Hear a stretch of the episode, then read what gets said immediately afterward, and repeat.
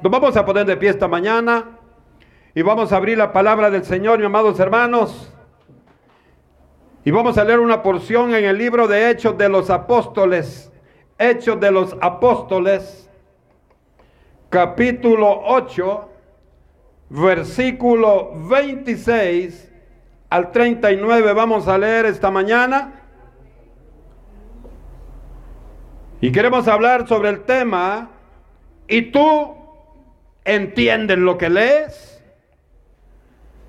¿Y tú entiendes lo que lees?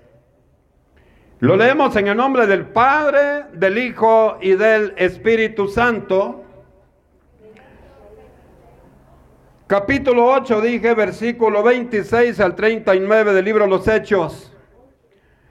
Y dice la palabra del Señor, un ángel del Señor habló a Felipe diciendo, levántate y ve hacia el sur por el camino que desciende de Jerusalén a Gaza, el cual es desierto. Entonces él se levantó y se fue.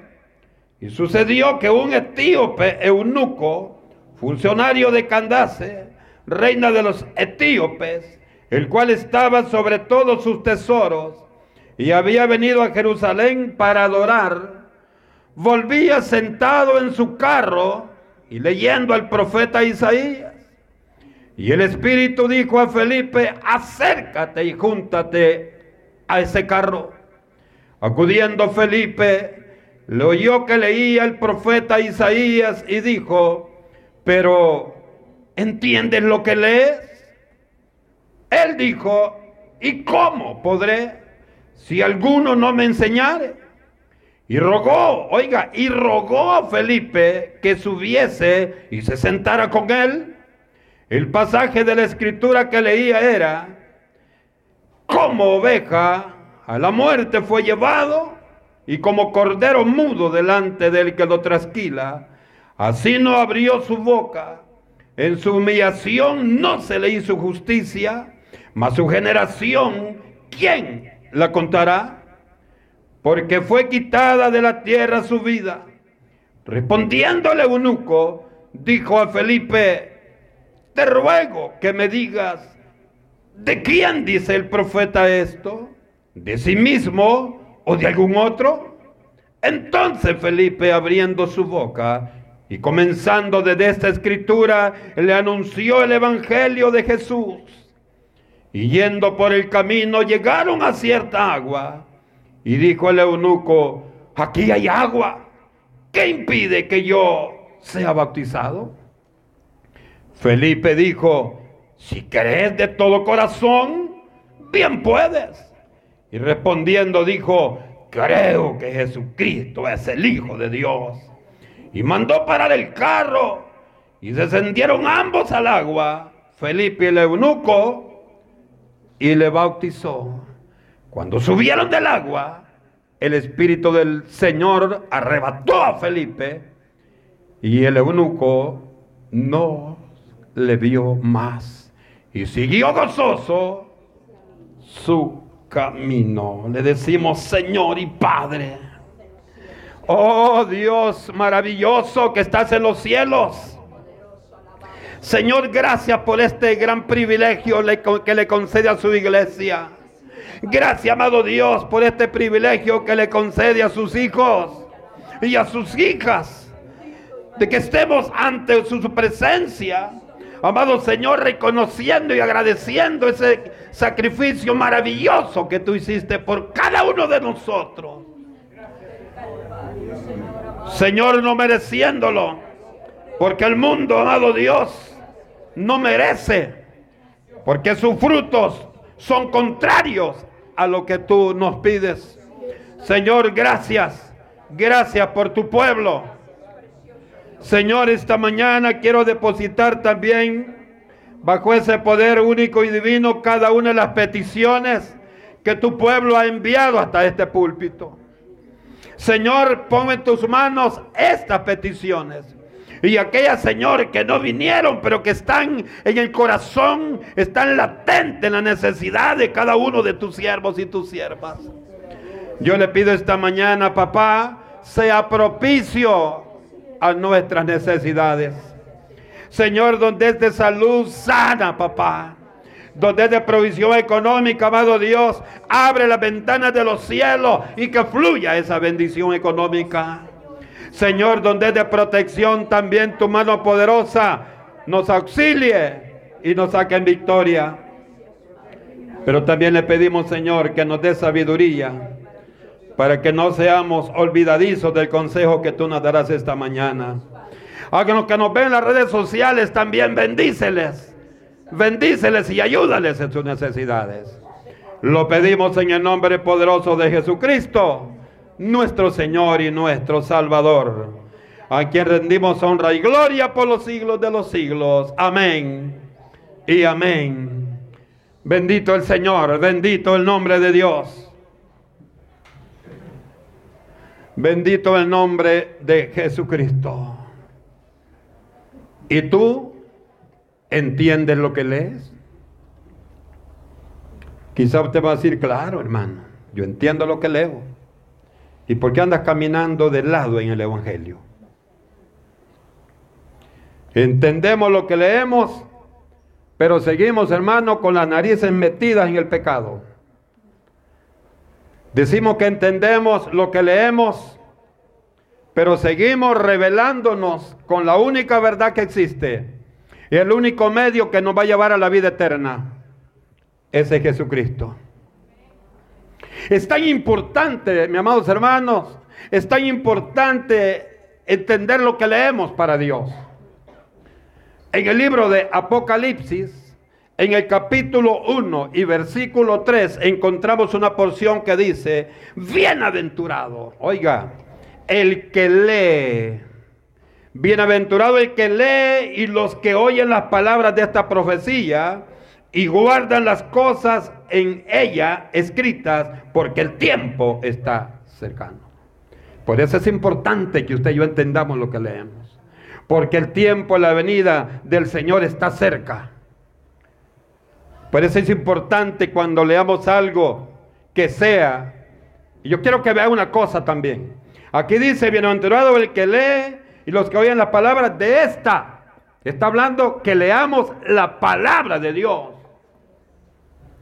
Está hablando, hermano, el Señor bienaventurado dice aquel que lee esto. Porque el que lee esto será sabio. ¿Sabe usted que los sabios en el Señor no perecen? Los sabios de la tierra están llenos los cementerios. Y solo el epitafio que tiene allí en la tumba era gran sabio. Hermano, eso no sirve de nada. Porque estos hombres han sido arrebatados por la religión tradicional.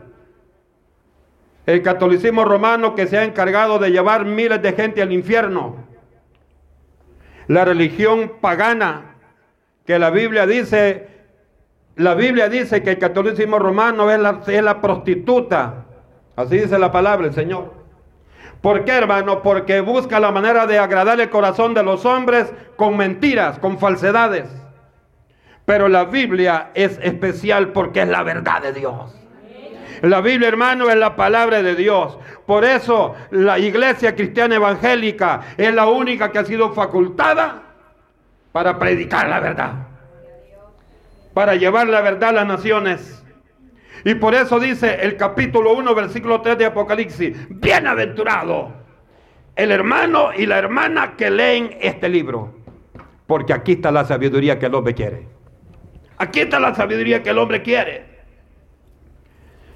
Muchos hermanos todos los días leen el periódico y qué bueno, ¿verdad? Sí tienen las prensas de periódico en la casa. Es bueno, porque las va a vender algo le van a dar. Pero hermano, eso, eso para salvación no le va a servir. Lo que le va a servir para estar afligido, bueno, algún propósito tiene Dios, ¿verdad? Tal vez el corazón angustiado busca de Dios. Y porque así es el hombre, hermano. El hombre busca a Dios cuando está atribulado. Cuando está feliz, hermano, no.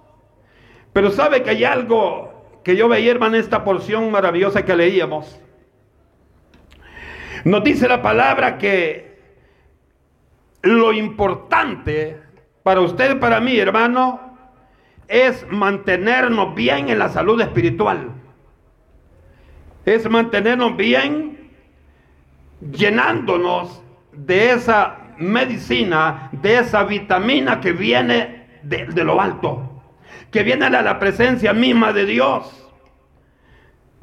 Es bueno leerla, por supuesto que es bueno leerla, pero dice aquí, mucho mejor es entenderla, interpretarla. ¿Para qué?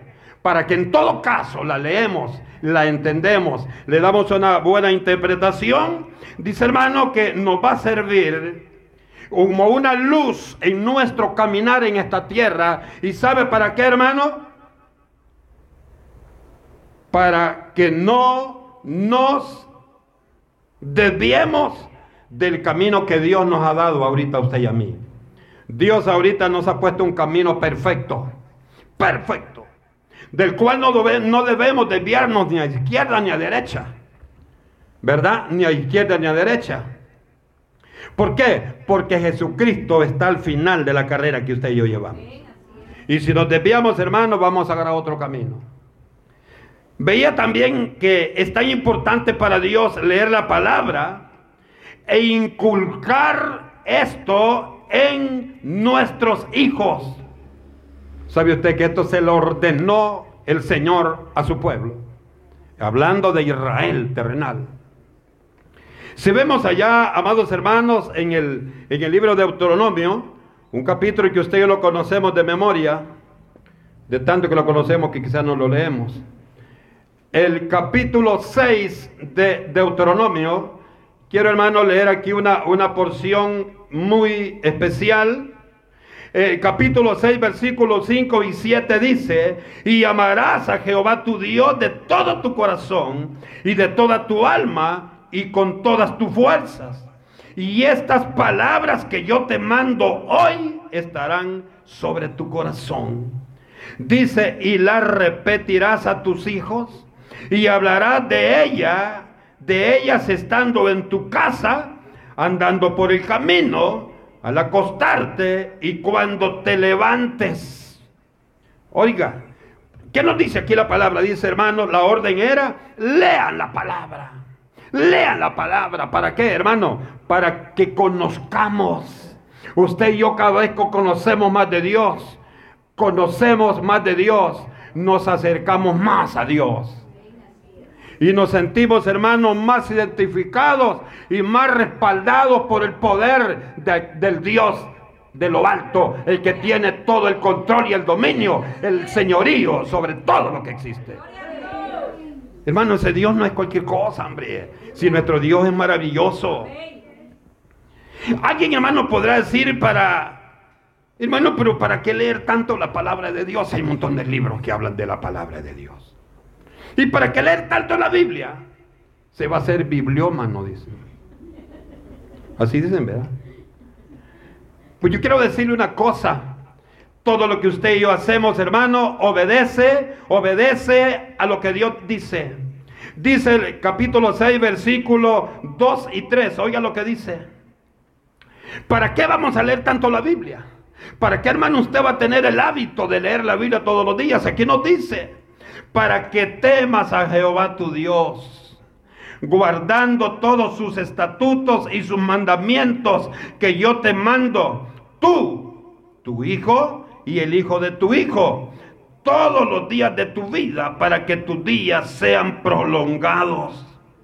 Oye pues Israel, y cuida de ponerlos por obra para que te vaya bien. Dios quiere que nos vaya bien. No cuando usted dice que te vaya bien, no.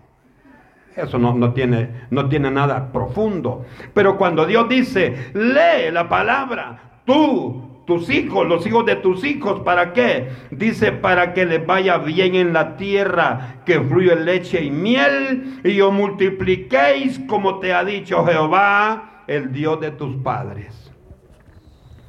Dios no busca otra cosa en nosotros. Dios no quiere nada mejor para nosotros, sino lo único que nos pide, que no nos apartemos de su palabra. Que no dejemos de leer la palabra. Y usted, amado hermano, no me deja mentir. Si usted lee la Biblia, se va a dar cuenta que menos deseos de pecar tiene. Porque cuando usted y yo leemos mal la Biblia, como que nos, hermanos, no es que como, que así es, que nos alimentamos. Nuestra alma está, está llenita. Hermano, nuestro ser está seguro. Cuando usted y yo leemos la Biblia, cada vez nos aseguramos más de lo que somos. Y nos enamoramos más de las promesas que Dios nos ha dejado. Hay muchos hermanos que leen mucha literatura prensas de libros, hermano, de brujería, de un montón de cosas que leen. Y, yo le digo una cosa, y bueno, eso es lo que yo pienso, ¿verdad? ¿Para qué leen tantas cosas? Si al final se dan cuenta que todo lo que leen ahí es falso. La única verdad es la Biblia. Y hermano, usted matando, dice, no, pero es que tiene que ser de ese escritor. Quiero leer todita la serie. Y el hijo del diablo no es ni cristiano. Y usted quiere, quiere conocer la sabiduría de aquel que no conoce a Dios, teniendo el libro que lo va a hacer sabio. Esto lo va a hacer sabio usted. Yo pienso, hermano, que el propósito más grande para usted, para mí, es estar más cerquita de Dios, más cerquita de Dios. Todas las cosas nos van a ayudar bien. Pero cuando estamos de la mano con Dios. Usted, hermano, de disparar allá por Egipto, anda buscando allá en el desierto y dice, que Dios no está conmigo, es que Dios no me oye, pues hermano, es que tú te estás alejando de Dios. Dice, antes leía la Biblia y me encantaba, ahora cuando comienzo a leer la Biblia me da sueño, hermano. Ah, ¿por qué te da sueño? Porque antes no te daba sueño, porque estaba cerquita de Dios, porque tenías intimidad con Dios. Ahora, el reto para nosotros es eso, hermano. Acercándonos siempre a Dios para que Dios nos bendiga. El reto, el reto que Dios nos hace esta mañana no, no es difícil. Que leamos la palabra, que leamos la palabra, que leamos la palabra. Y aparte de eso, hermano, que le pidamos a Dios que nos dé sabiduría para entenderla. ¿Sabe por qué? ¿Sabe por qué hay millones de grupos religiosos sobre la faz de la tierra? Unos dicen una cosa, otros dicen otra cosa, otros dicen otra cosa. Hermano, le, podemos leer el mismo texto todos los grupos religiosos. Pero como ellos no tienen la sabiduría de Dios, le van a dar una interpretación humana, una interpretación errada, de acuerdo a los principios que ellos manejan. Pero en el Evangelio hay algo diferente. Usted y yo leemos el versículo y le entendemos. ¿Pero por qué? Es que yo soy sabio, hermano. No, el sabio es Dios. El sabio es Dios. Pero nos ayuda, hermanos, nos ayuda y nos da a nosotros la capacidad de poder darle una interpretación de acuerdo a la voluntad de Dios. Cuando leí, hermano, la, la experiencia del eunuco, eso fue lo que hizo el eunuco. Eso fue. ¿Qué iba leyendo el eunuco? Iba leyendo la Biblia. Hermano, ¿cuál Biblia? Bueno, ahí dice la Biblia, porque lo que iba leyendo está en la Biblia. Entonces, hermano, qué importante lo que él hizo cuando... Eso nos demuestra que en él, en su corazón, había necesidad de Dios. Había necesidad de Dios.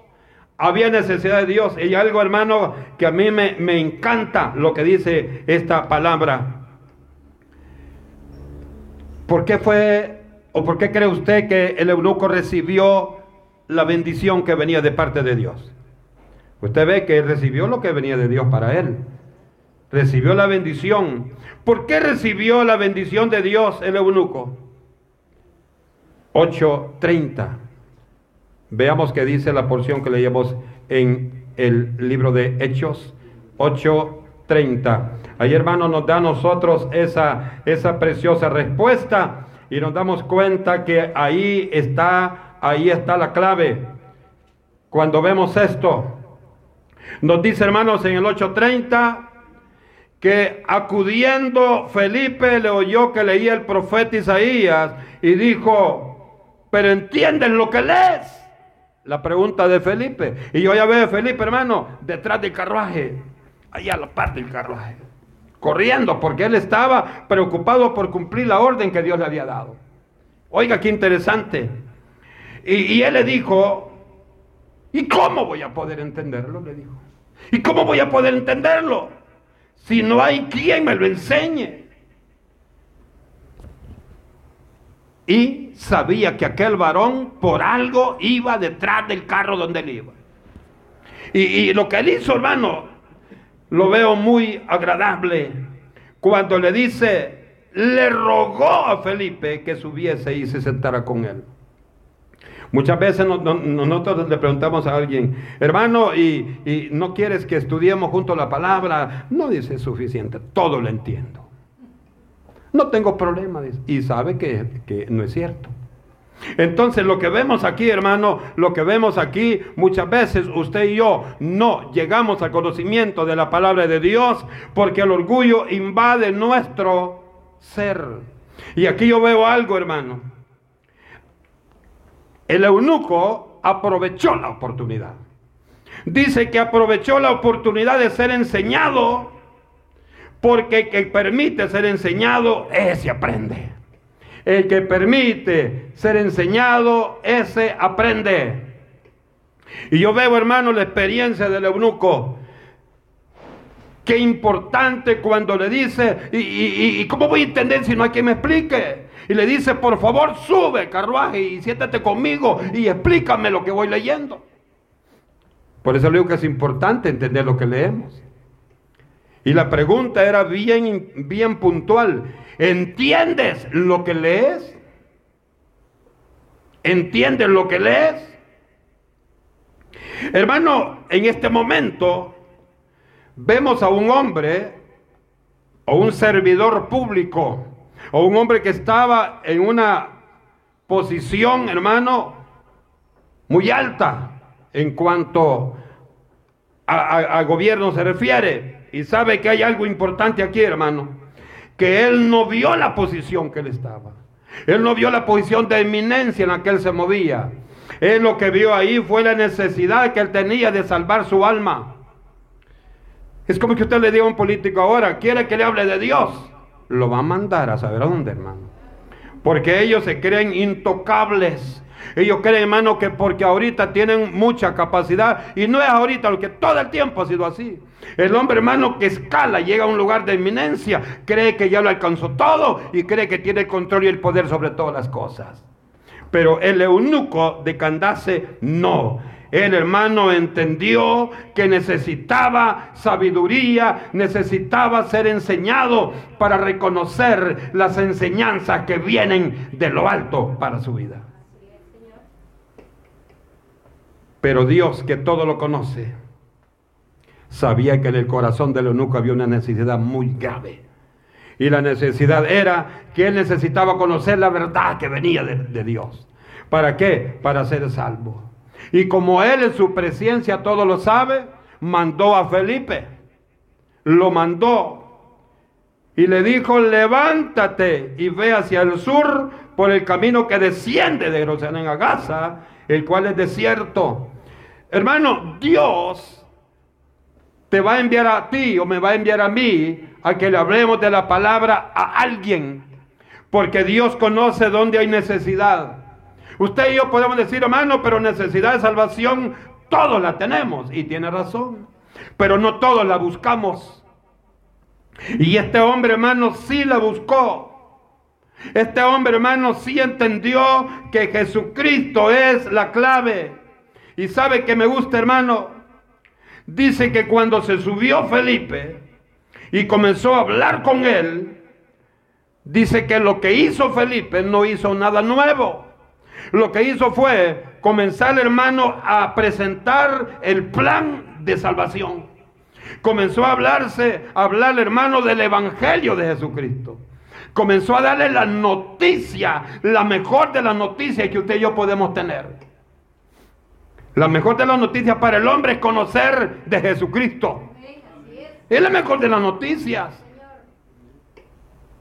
¿Por qué, hermano? porque eso sí traerá un cambio perfecto y rotundo para nuestra vida personal, para nuestra familia y para todo aquel que se tiene control o tiene relación con nosotros.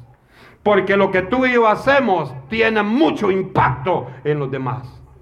Y eso, hermano, eso es tan cierto. Otro aspecto importante, hermano, es que Felipe obedeció la orden de Dios. Obedeció, usted puede decir, hermano, ¿cómo usted lo dio obedecer? Si Dios le dio la orden. Verá que tú y yo también tenemos órdenes de Dios, hermano.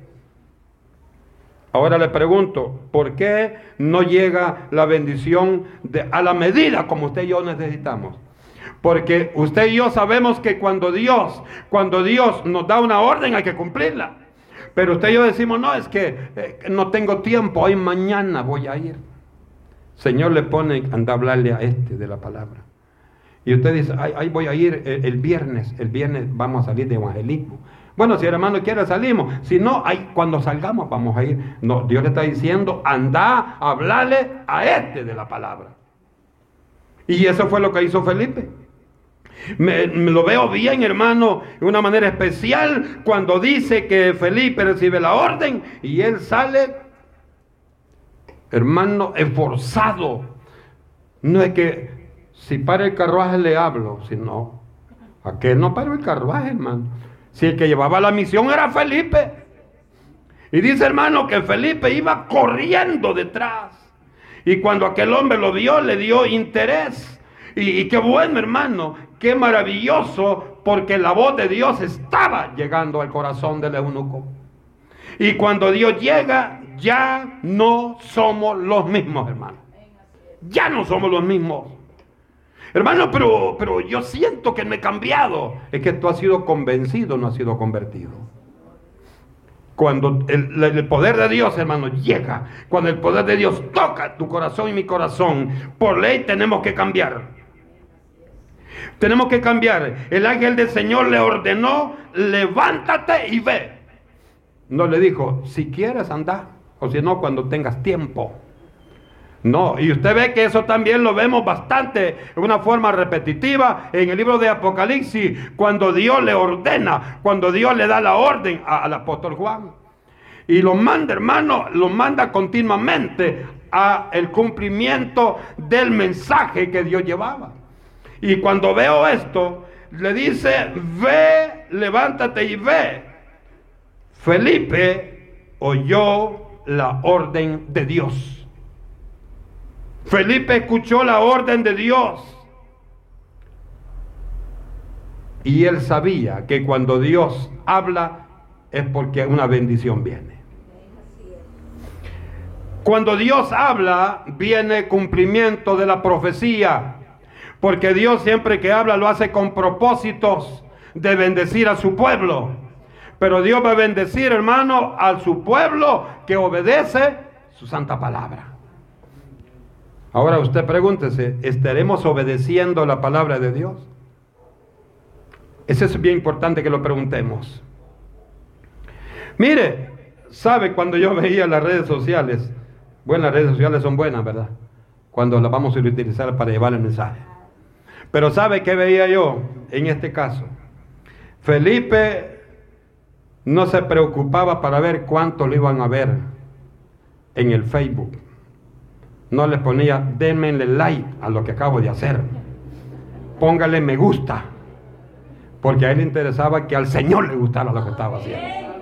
Pero ahora, hermano, ahora nos hemos hecho bien propagandísticos nosotros démele like, démele me gusta. ¿Cuántos me han visto? Hermano, más de un millón me han visto. Pero quizás Jesús no te ha visto. ¿Cómo que Jesús no me ha visto? Porque dice la palabra que a los orgullosos del Señor los, los mira de lejos. Nos interesa ahora, hermano. Nos interesa más darle propaganda que darle efectividad al mandato de Dios. Por allá, hermanos, están dando un platito con un pan y un poquito de frijolitos y huevos picados y le sacan 10 tomas a aquel que usted está dándole aquí. Eso no le agrada a Dios. Porque ahí se, está exaltando usted. No está exaltando a Dios. Entonces dije, bueno, lo importante aquí, que Felipe no se preocupaba para ver cuántos lo estaban viendo. Usted va a decir, hermano, pues si en aquel tiempo no había redes sociales, hermano. Pero siempre hay alguna manera de, darle publicidad a lo que hacemos. buscados, hermano, buscados entre muchos. Felipe era muy especial, porque fue un hombre que fue enviado también a Samaria, fue enviado a los gentiles a hablarles de la palabra. No es fácil, no es fácil hablar de la palabra. O si no, hermano, cuando hay que salir a predicar, poquita la gente que sale. Poquita la gente que está dispuesta. ¿Sabe por qué? Porque mm, no nos gusta mucho cumplir la orden de Dios. Y esa es una de las órdenes de Dios, que llevemos el mensaje de Cristo a todo el mundo. Ese es el mensaje de Dios. Pero hermano, ahí está con la, ¿cómo se llama eso? La selfie, ¿cómo le llaman? Ah, ahí, y hay que publicar esto, hermano. Y hasta levanta la Biblia, usted dice, aleluya, le sale la boca que está diciendo aleluya. Bueno, cuando usted lo hace de corazón, el Señor tendrá una, una evaluación. Pero cuando usted lo hace, hermano, por propaganda, también Dios no le gusta la propaganda barata, hermano. Y, sabe por qué, hermano? ¿Por qué eh, Felipe fue visto de esta manera de parte de Dios? Porque Dios conocía que Felipe era frágil para escuchar la voz de Dios. Que Felipe era obediente. Y que aquel hombre, el cual Dios había puesto que se iba a convertir ese día, iba a ser posible porque él iba a enviar un varón frágil. Un varón muy obediente a su palabra. Ahora, hermano, preguntémonos una cosa. ¿Entendemos lo que leemos? ¿Entendemos lo que leemos verdaderamente? ¿Sabe por qué es importante? Usted puede decir, hermano, y, usted cree que soy tan cerrado en la mente, o soy tan tetunte que no entiendo lo que leo. No. ¿Sabe por qué es importante saber si entendemos? Porque si leemos la palabra de Dios, vamos a cambiar nuestra vida. Si leemos la palabra de Dios, vamos a dar frutos diferentes. Si leemos la palabra de Dios, ya vamos a dejar, hermanos, de andarnos escondiendo allá, en lo oscurito. Ya no, porque eso no le agrada a Dios. Si estamos leyendo la palabra de Dios, vamos a hacer ejemplos, vamos a hacer modelos. No modelos de, las casas de... No, no, no. No, modelos en, en el sistema de vida. Cualquiera va a decir, este es siervo de Dios esta es sierva de Dios. Aunque no lo diga, se le notan los frutos que está dando. Ahora, eso hermano, cuando tenemos la palabra. Mire, hermano, podemos ser fieles lectores de la Biblia, pero si no cambiamos es porque no entendemos lo que leemos. Aquí me decía Antier, he leído la Biblia cinco veces. Le digo, pero no se te ha pegado mucho. ¿Por qué? Volver a leer, le digo y decirle al Señor que te, te dé sabiduría. yo pienso, hermano, que la clave es no, eh, no ver cuántas veces va a leer la Biblia usted, sino que, aunque sea una vez que la haya leído, pero que lo que vaya leyendo vaya quedando en usted. Porque eso es importante. Cuando entendemos lo que leemos, hermano, podemos decir, como el salmista dice en el Salmo 1 y 2, lo leía anoche y decía, qué bonita está esta porción que, nos dice el salmista. Y lo dice, hermanos, en el Salmo, en el Salmo número 1, versículo 2. Me gusta lo que dice el salmista. Sino que en la ley de Jehová está mi delicia, y en su ley medita de día y de noche. Será como árbol plantado junto a corrientes de aguas que da su fruto a su tiempo y su hoja no cae. ¿Qué significa, hermano? Que usted todo el tiempo va a estar feliz. Aquí dice, hermano, dice, hermano, dice que eh, en la ley de Jehová está su delicia. ¿Y cuál es la ley de Dios? Es su palabra. Y dice más, hermanos, sino que dice en la ley de Jehová tu delicia y en su ley medita de día y de noche en su ley medita de día y de noche. Ahora, ¿dónde está el cambio? ¿Dónde está la fortaleza? ¿Dónde está la respuesta de Dios? ¿Dónde está la evidencia de la transformación de Dios? Lo dice el, el final del versículo. El versículo 3 dice, si esto hace, será como árbol plantado junto a corrientes de aguas, que da su fruto a su tiempo y que siempre está bien fuerte, sólido, seguro. Y dice, y todo lo que hace, todo lo que hace va a prosperar. Todo lo que hace va a prosperar. Bueno, veamos una cosa importante en esto que estamos viendo. El eunuco aceptó a Jesús. El eunuco aceptó a Jesús. Hermano, aquí no dice que aceptó a Jesús. El eunuco, hermano, entendió por qué había llegado el siervo a hablarle de la palabra. Eso lo vemos, hermano, claramente en esta porción. Y lo vamos a ver aquí rápido. 8. ¿Verdad? Y dice, hermanos, Respondiendo el eunuco dijo a Felipe, te ruego que me digas de quién dice el profeta esto, de sí mismo, de algún otro. Dice el 35, entonces Felipe, abriendo su boca y comenzando desde esta escritura, le anunció el evangelio de Jesús. Comenzó, hermano, a predicar el evangelio. Y dice el 36, y yendo por el camino llegaron a cierta agua, y dijo el eunuco, aquí hay agua que impide que yo me bautice. Felipe le dijo, si crees de todo corazón, bien puedes. Y respondiendo dijo, creo que Jesucristo es el Hijo de Dios. Esa declaración hizo que, que nos entendamos nosotros que el eunuco aceptó a Jesús como su único y suficiente Salvador. Y en segundo punto, hermano, después que aceptó a Jesús, él tenía aquella sed y cuando iba, hermano, dice que vio cierta agua. Ahí no dice si era río, lago, laguna o mar. Ahí no dice. Pero dice, hermano, que vio agua. Y le dijo, bueno Felipe, si yo hago aceptar a Jesús, o ya soy hijo de Dios, para identificarme con Jesús como su hijo, ahora yo debo bautizarme. Ahí hay agua, ¿qué impide que yo me bautice? Y la respuesta de Felipe fue eso. Bueno, si tú has creído de todo corazón y el paso que has dado lo has dado muy consciente, bien puedes. Y dice hermano que se bajaron ambos, paró el carro, dice, se bajaron. Y Felipe llegó y puso manos, hermano, y comenzó eh, a, llevar el, todo el protocolo del bautismo. Lo, lo hizo por inmersión, hermano, y lo maravilloso es que Dios, cuando se cumple su propósito, Él hasta ahí lleva esa experiencia. Dice hermano que solo lo bautizó y Felipe ya no, ya no lo vio más. Y el eunuco dijo, bueno, yo acepté a Jesús y ya soy bautizado en agua. Y, y Felipe, gracias, Felipe, Felipe. Y Felipe ya no estaba. Yo pensé una cosa, ¿sabe por qué Felipe ya no estaba? Porque el eunuco le iba a dar la honra a Felipe y la honra de Dios. Entonces dijo el Señor a través del Espíritu Santo, bueno, ya hiciste lo que iba a hacer, lo quitó, para que al final dijera el eunuco, gracias Señor, porque mandaste a Felipe. Y que ahora yo te acepté a Jesús como tu Salvador, soy tu hijo y también he dado el paso de obediencia.